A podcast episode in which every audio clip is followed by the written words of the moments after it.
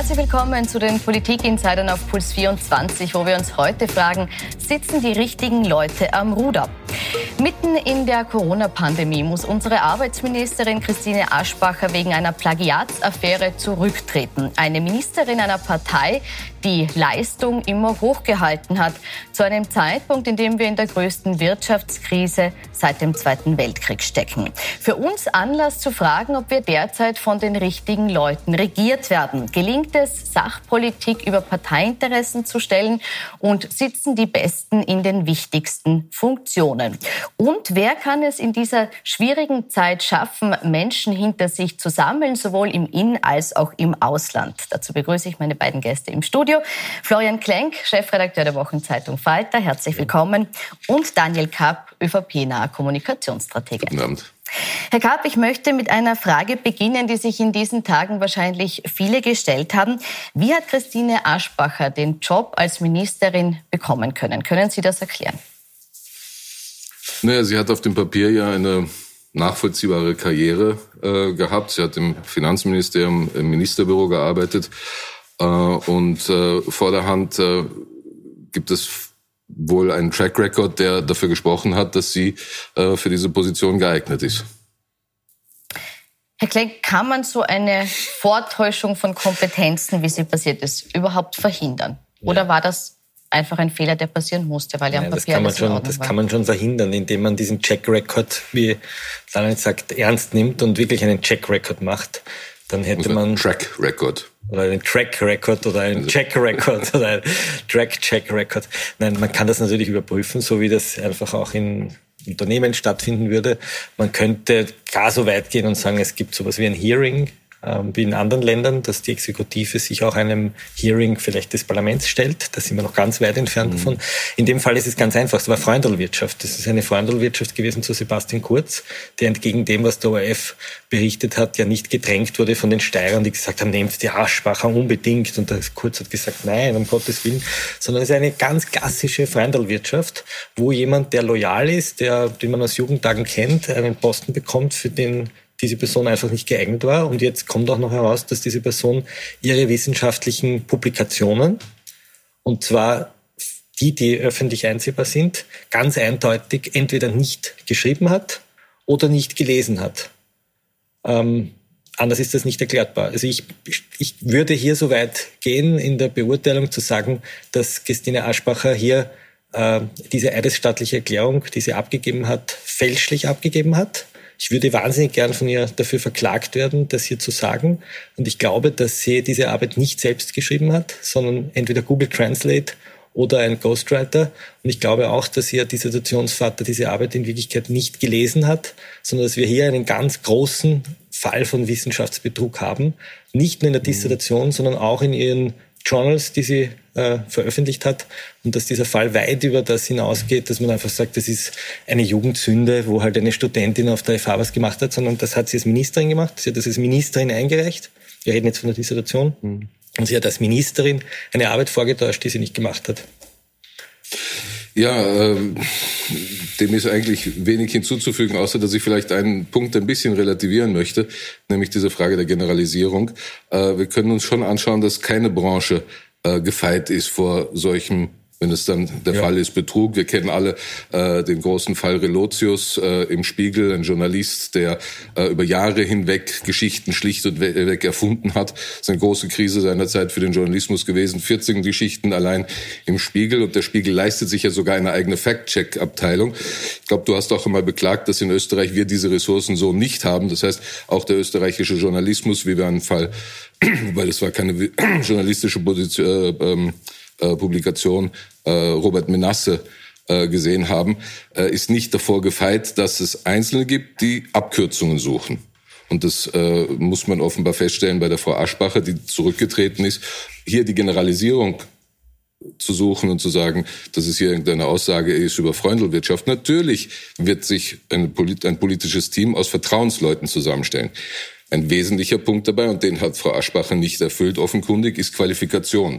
Das aber konnte aber auch jeder irgendwo wahrnehmen, ohne äh, dass man jetzt diesen, äh, diesen Plagiatskandal hat. Naja, sagen also Sie jetzt, die, aber die, Herr Kurz die, hat es nicht, weil er hat es ins Regierungsteam geholt. Die Frage ist, äh, würden Sie zumindest dem Punkt zustimmen, äh, dass aufgrund dieser Loyalität, die es offensichtlich gegeben hat, bei der Qualifikation zu wenig genau hingeschaut wurde?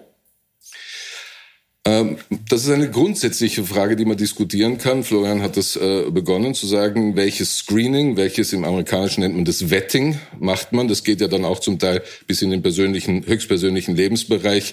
Äh, äh, macht man bei Politikern, ob man sie auf Mark und Knochen überprüft, ob sie jemals äh, äh, Drogen konsumiert haben, äh, ihre Frau betrogen haben, eine illegale, äh, äh, ähm, äh, also ein, ein, äh, wie sagt man das, eine, eine, eine Bedienerin gehabt hat, die keine Arbeitsberechtigung äh, hatten. Das kann man natürlich alles machen. Wir können in ein äh, weitergehen in äh, einen Überprüfungs- und letztlich Polizeistaat, alles zu kontrollieren. Oder man sagt, es gibt einen gewissen Vertrauensvorschuss, dass wenn jemand herkommt und sagt, ich habe eine Dissertation und die ist dokumentiert, dass man das zunächst einmal zur Kenntnis nimmt, bis das Gegenteil erwiesen ist. Das ist in diesem Fall erwiesen. Frau Aschbacher ist zurückgetreten und ich freue mich über Herrn Kocher, den ich also eine wirkliche äh, Bereicherung im Regierungsteam sehe. Sprechen wir gleich drüber. Nur ganz kurze Frage. Brauchen wir hier, lustig, dass die Positionen jetzt umgekehrt sind, mehr Polizeistaat oder Nein, brauchen wir mehr Vertrauensvorschuss? es geht nicht um einen Blick in die Unterhose von Politikerinnen und Politikern, um jetzt zu schauen, ob sie da im Privatleben irgendeine Sünde begangen haben. Ähm, ich glaube auch, dass der Fall Relotius was ganz anderes ist. Da haben, da, halt, da haben wir etwas von journalistischem Betrug, den übrigens der Spiegel selbst aufgedeckt hat. Also das war nicht von außen eine Instanz, nicht wie in dem Fall der Herr Weber, sondern das, das hat das Haus selbst letztlich gemerkt, später aber doch. Aber das ist, der Spiegel ist letztlich eine private Institution. Da reden wir von der Regierung. Wir reden von einer Ministerin, die in der Pandemiebekämpfung äh, offensichtlich Zeit gefunden hat, eine Dissertation zu fälschen, äh, aber nicht Zeit gefunden hat, zum Beispiel eine Homeoffice-Richtlinie zu verfassen. Und das hat jetzt nichts damit zu tun, dass wir da einen Polizeistaat in Gang setzen, sondern diese Frau war von Anfang an, ähm, und da werden wir wahrscheinlich einer Meinung sein, inkompetent. Wir haben das vom ersten, jeder kennt das lustige Alexa-Video auf YouTube, wo Frau Aschbacher wie ein Roboter dargestellt wird in der, in der ersten Interview. Sie konnte keinen freien Satz sprechen. Sie hat von der Materie herzlich wenig Ahnung gehabt. Sie hat ständig Fachleute kontaktieren müssen, um sich äh, einzuarbeiten. Und der Grund dafür ist, dass sie keine Ausbildung hat. Sie hat keine akademische Ausbildung. Sie hat irgendein Trainee-Programm im Finanzministerium im Kabinett gemacht. Das hat sie halt auf ein Parteiticket bekommen. Und darüber sollte man jetzt, sollte man mal von der Frau Aschbacher weggehen. Grundsätzlich die Frage stellen, wer wird in Österreich Politikerin und Politiker? Und ich glaube schon, dass mit Generation Kurz auf einmal eine Generation angetreten ist, die anders als früher nicht in Verbänden, Gewerkschaften, Gewerkschaften, Industrie, industriellen Vereinigungen, Wirtschaftskammern, also in den klassischen Thinktanks der Republik geschult, ausgebildet und gestellt wurde, auch gelernt hat, auf Dissens zu reagieren, auch gelernt hat, auf Kritik zu reagieren, auch gelernt hat, mehrere Meinungen zu hören, sondern dass wir mit der Generation Kurz eine Politikerkaste haben, die sehr jung ist, äh, sehr ergeben ist, auch dem Sebastian, mit dem man sehr gemeinsam gekämpft hat. Und die glauben, alles zu können. Und wenn wir uns die Kabinette anschauen von ihm und wenn wir uns seinen Beraterstab anschauen und sein Ministerium anschauen, dann kommt man jetzt langsam drauf, dass er es auch langsam merkt, dass es vielleicht gescheiter ist, sich Experten in die Riege zu setzen. Mit Heinz Fassmann hatte er einen einzigen da drinnen und nicht nur sozusagen Fans und Leute, die ihm halt für ihn gelaufen sind. Das, äh, äh, da werden wir nicht sehr auseinander ja, sein. Ne? Es, es, stimmt, es stimmt so nur nicht ganz. Wir haben Heinz Fassmann als Universitätsprofessor, wir haben Sag ich ja, ja. Äh, ähm, Fassmann. Karl Nehammer als sehr erfahrenen Politiker, wir haben Alexander Schallenberg als ausgewiesenen Diplomaten. Also so so so ist es Gut, nun nicht. Drei lassen wir weg, äh, ja. Frau Schramböck, die ich äh, persönlich für ein relatives Leichtgewicht hat, war schon äh, Vorstand eines großen österreichischen Unternehmens. Also es ist nicht so, dass wir hier auf äh, auf äh, lauter Jungspunde äh, blicken. Da sollte man schon den Blick auf die Realität behalten. Und ich sehe es nicht so, dass der Spiegel bloß weil es Journalismus ist, dann plötzlich etwas anderes ist. Es ist eine menschliche Versuchung, offenbar, das muss man zur Kenntnis nehmen, manchmal Abkürzungen zu nehmen. Und ja. äh, sowohl Relotius beim Spiegel mit 14 gefälschten Geschichten im Spiegel, mit zwei gefälschten Geschichten in der äh, SZ, mit äh, dubiosen Geschichten, äh, ähm, äh, also in der Süddeutschen Zeitung, äh, äh, ist halt auch so ein Fall, wo jemand eine Abkürzung gesucht hat. Und der Spiegel ist nicht Gut. nur einfach etwas Privates, es ist ein gesellschaftspolitisch relevantes Medium in Deutschland. Gut, es ist aber in Deutschland, das ist ein, nicht jetzt bei unserem aktuellen Fall. Ich würde hier gerne jetzt äh, nochmal weiterschauen. Sie haben jetzt selbst schon gesagt, Sie finden es gut, dass die Wahl auf Martin Kocher gefallen ist als Nachfolger. Ja. Ähm, jetzt haben wir gehört schon, es gab in der Vergangenheit immer den Vorwurf auch an Sebastian Kurz, dass er sich sehr stark äh, Vertraute ins Team holt. Hier ist es jetzt die Entscheidung, einen parteifreien Experten zu nehmen. Sehen Sie darin auch sowas wie eine Trendwende bei der Personalpolitik? Ich glaube, das entwickelt sich über die Jahre. Ich kann aus der Zeit Josef Prölz, wo ich ja auch äh, als, als Pressesprecher im äh, Vizekanzleramt und im Finanzministerium tätig war, ähm, äh, sagen, dass natürlich, wenn damals sehr starke Bünde und Landesorganisationen in der ÖVP äh, bestimmt haben, auch mit handfestem Druck zu sagen, wir leisten unsere Bundesparteibeiträge nicht, äh, wer in die Regierung kam, war es von Kurz durchaus klug, am Beginn seiner, seiner Amtszeit zu sagen, ich arrogiere mir die Personalhoheit. Jetzt hat er einen ein, ein Status erreicht, wo er auch stärker freigespielt ist, äh, weniger auf diese Dinge Rücksicht zu nehmen. Und er muss halt dann, und das merken wir, muss ja dann auch delivern, er muss leisten. Und jetzt mit Martin Kocher jemanden zu haben, äh, der in dieser schwierigen Phase der Pandemie und der äh, wirtschaftlich herausfordernden Zeit, Österreich hat 5,6 Prozent äh, Arbeitslose, das ist weniger als im EU-Schnitt, aber trotzdem eine Zahl, die uns keine Freude bereiten kann. Äh, einen Arbeitsminister zu haben, der wirklich äh, fachlich fundiert ist, äh, ist, ein, ist ein sehr positives Signal, glaube ich. Ist das das richtige Signal? Das naja, er ist nach einem Jahr draufgekommen, dass das, was ihm alle gesagt haben, eintritt, nämlich, dass er da eine, eine Null sitzen hatte. Und jetzt kann man sagen, das ist taktisch, so wie es in den österreichischen Tageszeitungen in den eher ÖVP-nahen stehen, kann man sagen, er ist ein Taktiker und er hat also eine Stratege, weil er hat das jetzt erkannt. Man kann auch sagen, er hat ein Jahr lang verschwendet mit dieser Null. Ja, Entschuldigung, dass man es so mhm. direkt sagt. Äh, darüber müssen wir nicht streiten. Ja, ich glaube, man muss auch nicht immer den Relotius erwähnen und dass der Journalismus auch viel hat, das wissen wir eh. Wir reden aber jetzt über die österreichische Bundesregierung und über über die Krisenbekämpfung in der Pandemie und nicht, was der Herr Relotius vor fünf Jahren gemacht hat. Mir ist der wurscht, der Herr Relotius. Das, der Spiegel ist ein Konkurrenzmedium für mich. Kann jedem passieren, dass wir reingelegt werden. Ja. Aber das ist was anderes, sondern wir wollen ja das Metathema diskutieren. Wer wird Ministerinnen und Minister in diesem Land. Äh, und jetzt können wir mal über den anderen reden. Reden wir über die Frau Lunacek, die Kulturministerin war. Die wäre sicher eine exzellente äh, Europastaatssekretärin gewesen, weil da kennt sie sich aus. Und wenn man mit ihr über den Balkan redet, dann ist sie eine Expertin. Das ist sie aber seltsamerweise in unserem System nicht geworden, sondern es wurde die Frau Ed Stadler, die aber mit Europapolitik überhaupt nichts zu tun hat, weil das ist wiederum eine Juristin und eine Strafrechtlerin, die vielleicht im Innenministerium äh, härtere Kante gezeigt aber hat. Also das ist schon wo, merkwürdig, wer wird dann was? Also ja, wie, also wie kann man die Qualifikation dann trotzdem stärker in den Mittelpunkt Ich wollte jetzt eigentlich hm? den Journalismus gegenüber dem Florian Klenk in Schutz nehmen, denn bloß weil jemand nicht äh, seine Meinung reflektiert äh, in anderen Medien, ist er deshalb nicht ÖVP-nahes Medium. Also ich, würde, ich, weiß nicht, an wen du dabei gedacht hast, aber... Würde ich nie aussprechen.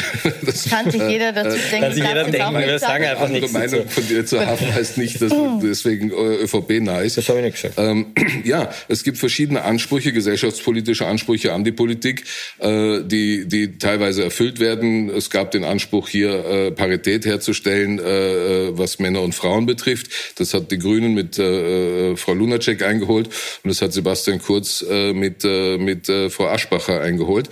Und das ist auch wieder keine Generalisierung. Nein, Moment. Gut, nein, nein, aber Moment. man kann Aschbacher nicht sagen, nur weil es eine Frau ist, ist, keine andere Liga. Passiert. Also Aschbacher ist eine wissenschaftliche Betrügerin die einen Wissenschaftsbetrug begangen hat und einen Titel vorgetäuscht hat und in ihrem Feld komplett du unkompetent war. Ich habe gesagt, Lunacek also ist eine gestandene Politikerin, die auf dem falschen politischen Feld gespielt ja. hat. Das ist aber was anderes. Das eine ist sozusagen eine Hochstaplerin und das andere ist jemand, ja, der auf dem Feld nicht reüssiert. Du hast gesprochen über die Mechanismen, die dazu führen, ja. dass ich glaube, wir haben, wir haben ein, gehen wir das also Metathema also, an. Ich, ich glaube, jetzt nicht umhängen, dass ich ja, sozusagen die beiden vergleiche, okay. sondern du hast gefragt, welche Mechanismen dazu führen. Und ich sage, in dem Fall war es der Anspruch. Okay. Ja. Und dafür haben die Grünen zum Beispiel auf einen Finanzstaatssekretär verzichtet, was ich politisch für, für einen äh, absoluten Fehler halte. Ja. Ja? Aber Sie glauben, dass wirklich nur die Tatsache, dass man gesagt hat, es soll eine Frau dort sitzen, daran schuld ist, dass eine unqualifizierte Frau dort gesessen ist?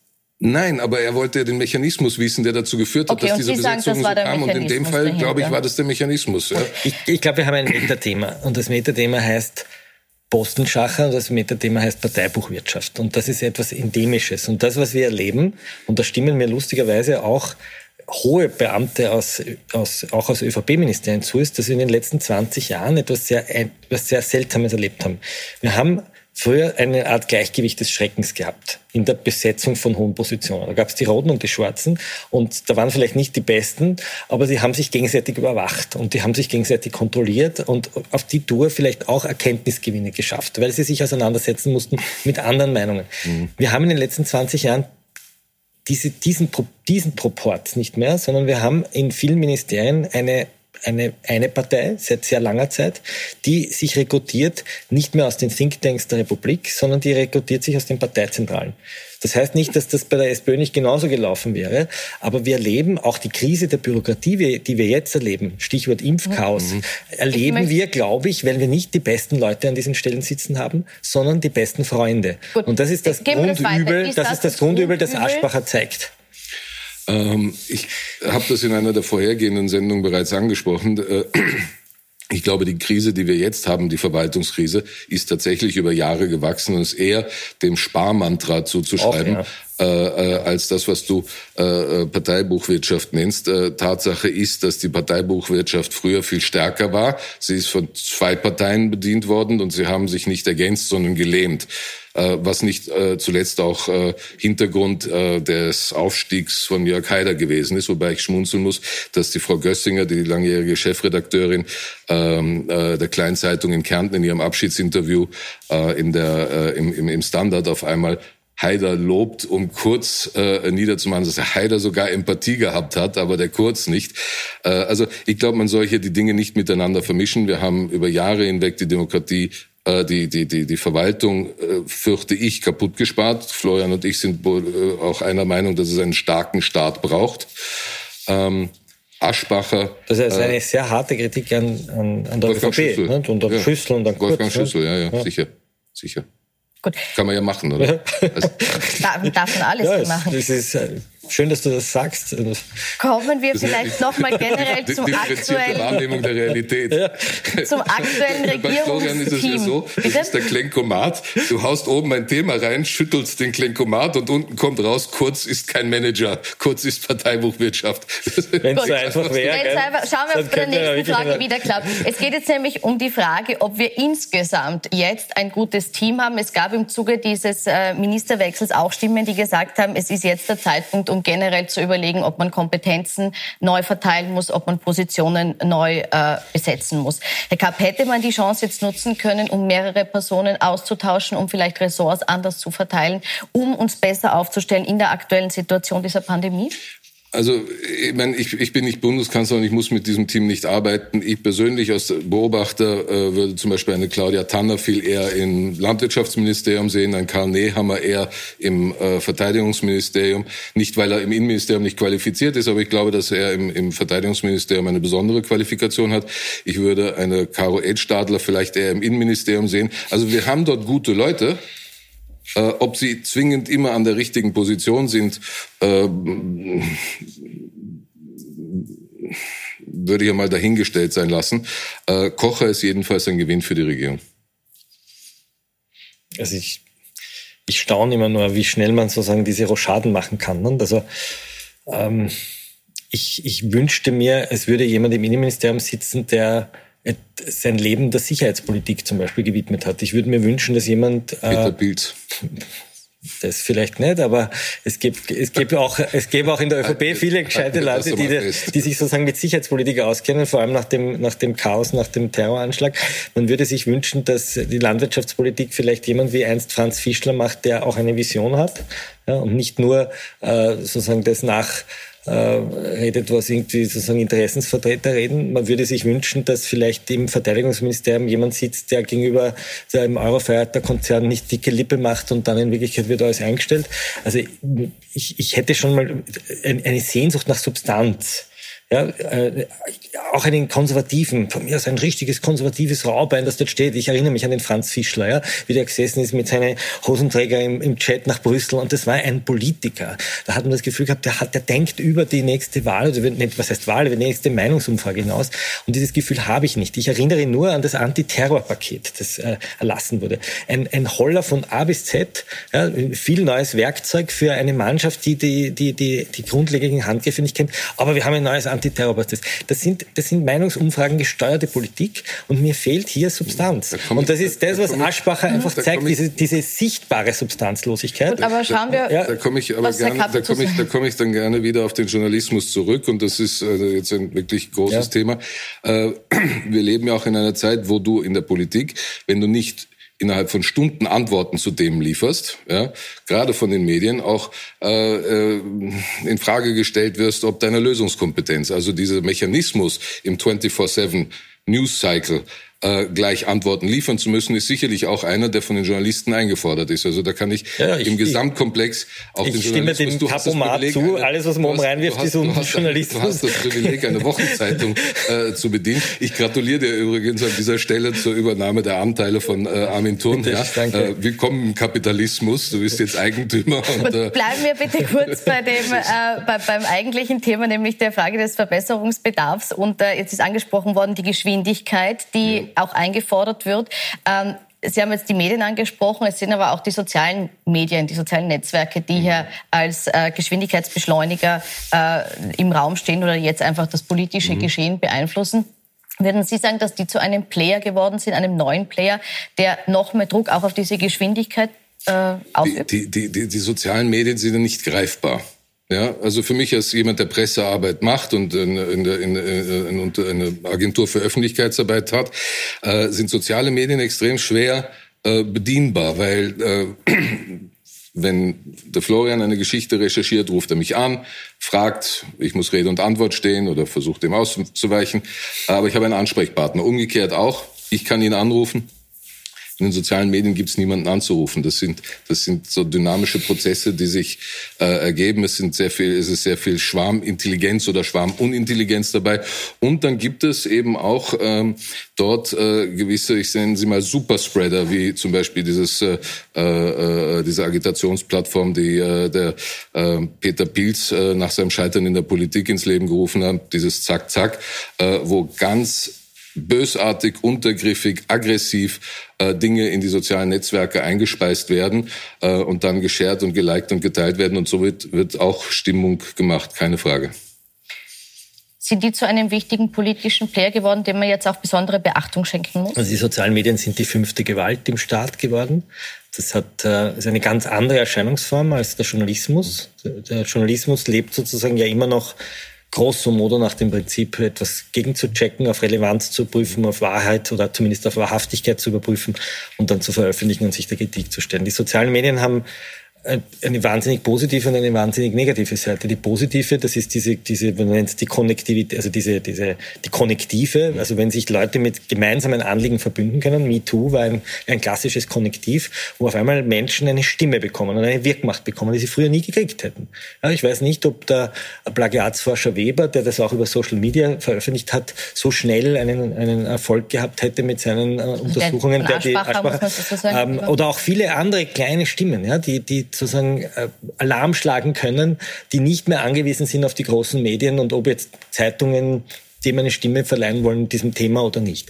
Und die andere Seite ist Trump, äh, wo ich sage, ich habe einen, einen Verrückten, der hatte einen Lautsprecher, der 80 Millionen Menschen erreicht und über die 80 Millionen natürlich noch viel mehr.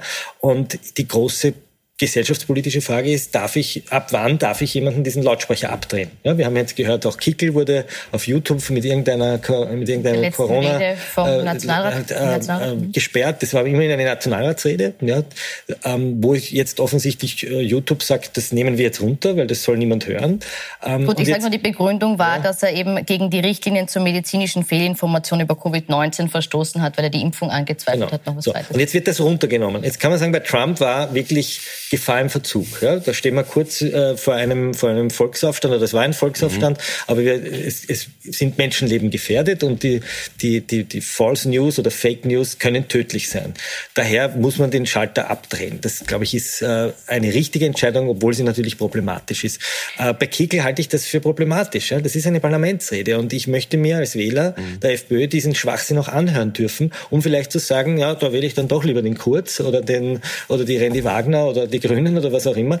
Äh, das kann nicht, das kann es nicht sein, sondern dann muss es eine Möglichkeit geben. Ich glaube, so etwas zu flaggen, etwas vielleicht mit einem, mit einer Rahmung zu umsehen und zu sagen, Vorsicht, das, was Sie da hören, das ist umstritten. Und das passiert ja auch teilweise auf Twitter schon, es passiert auch auf mhm. Facebook schon, dass man den Leuten einfach mitteilt, das, was der Politiker da sagt, das ist nach unseren Richtlinien, entspricht nicht, aber einfach runternehmen, äh, auch wenn es der Herr Kickel ist, der wirklich nicht mein, äh, mein, mein, mein allerbester Freund, Freund ist. Äh, das halte ich für eine, für eine sehr, sehr problematische Entscheidung, weil sie nämlich auch erst recht wieder die Rechtspopulisten nähert in ihrer Behauptung, man wird ja wohl noch was sagen dürfen. Es gibt freilich, äh, wie du hast es eben gesagt, es ist nicht nur das Verhältnis von äh, äh, Konnektivität äh, der, für die gute Sache und auf der anderen Seite Trump mit dem Lautsprecher, sondern es ist auch in dieser Konnektivität das äh, Gefahrenpotenzial da, dass sich der, der Wahnsinn dort verbindet. Ja, die Impfgegner, ähm, das ist jetzt vielleicht, hört sich vielleicht arrogant an, aber äh, es hat überall immer irgendwelche eher verrückten Menschen gegeben, die halt einzeln in ihren Dörfern saßen. Die finden sich jetzt alle übers Internet, äh, verabreden sich, kaufen sich Bahntickets, mieten sich Busse und kommen nach äh, Berlin oder nach Wien auf die Straße demonstrieren. Also diese Konnektivität geht, ist, ist an sich neutral. Sie geht in beide Richtungen. Sie ermöglicht auch dem Wahnsinn, sich zu verbreiten.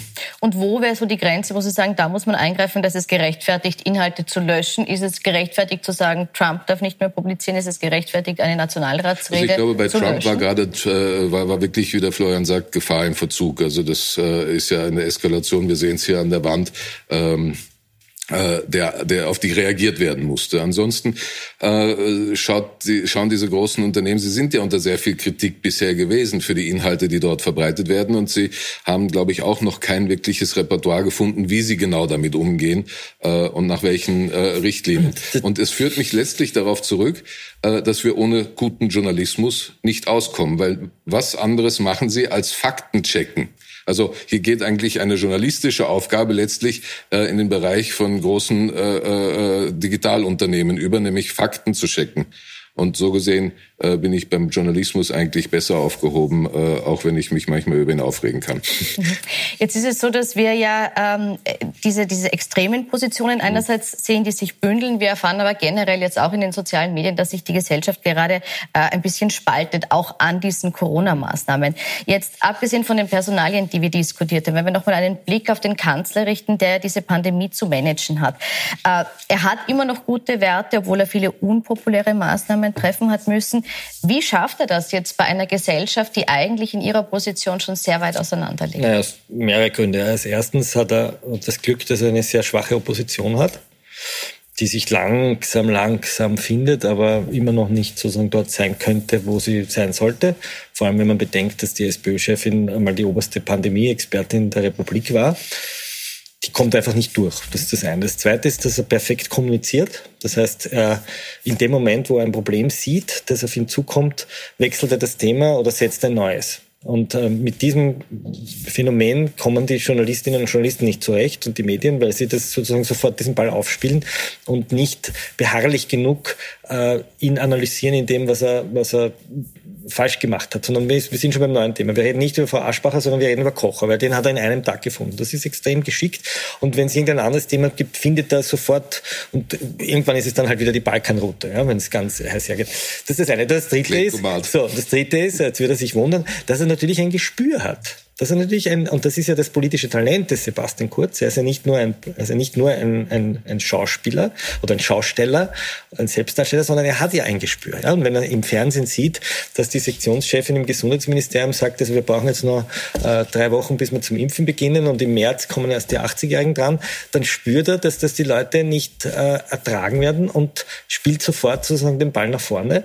Und weiß natürlich, dass der 80-Jährige, der gerade zu Hause liegt, vielleicht mit äh, Schlaganfall und gerne diese Impfung hätte, weil er sich vielleicht infiziert über seine Pflegerin, sehr glücklich ist, wenn dann morgen wirklich die Impfung stattfindet. Den Fall gibt's wirklich. Und das ist das, wofür die Leute dann kurz letztlich dankbar sind, aber gleichzeitig vergessen, dass er für das Schlamassel als oberster Regierungsmanager, als den er sich fern hat lassen, verantwortlich ist.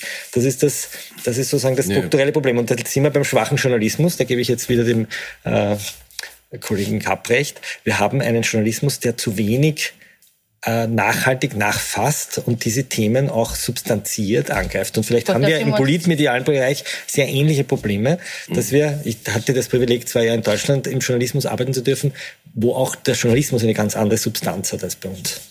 Kurze Replik noch drauf dass der Journalismus in Deutschland eine andere Nein, nein, also gut, dass der Journalismus, das lassen wir jetzt verstehen, der Journalismus muss beharrlicher und besser werden, aber gelingt es kurz, schauen wir uns das, schauen wir uns das gut einfach, zu reagieren auf die Bedürfnisse? Ähm, die Covid-Entwicklung, ich hätte kurz nicht geraten, Licht am Ende des Tunnels zu sehen im, kurz, im, im, im, mhm. äh, April. Ähm, aber die Entwicklung der Covid-Krise in Österreich bewegt sich grosso modo im europäischen Schnitt. Es gibt nirgendwo den Wunderwutzi, der das alles im Griff hat. Jetzt wird ein bisschen Dänemark angesprochen. Dänemark liegen die Zahlen wie in Österreich. Einzig was mir aufgefallen ist, Neuseeland als Insel, die rigoros sich abschotten, äh, Südkorea, die eine ganz andere Disziplin haben. Und so gesehen merken die Menschen auch, es derweil, wir sind alle ermüdet von dem Lockdown. Es geht uns allen am Nerv. Es, ich höre auch in meinem äh, persönlichen und beruflichen Umfeld äh, äh, von vielen Belastungen äh, und, und emotionalen Belastungen, aber großen und ganzen macht es nicht schlecht. Das halten wir fest. Das Schlusswort, wir sind leider am Ende der Zeit. Wir diskutieren aber weiter. Im Großen und Ganzen macht das nicht schlecht. Lasse ich so stehen. Danke Ihnen fürs Zuschauen. Einen schönen das gut platziert, Abend. Aber er macht natürlich nicht, er macht natürlich schon das schlecht, weil wir haben, wir haben die höchste, wir haben eine der höchsten Todesraten, aber. Das stimmt ja nicht. Das stimmt schon. nicht. So, das letzte Wort bleibt, gilt nicht mir oder bekommen nicht ist, haben die Herren. Äh, ich wünsche Ihnen einen schönen Abend.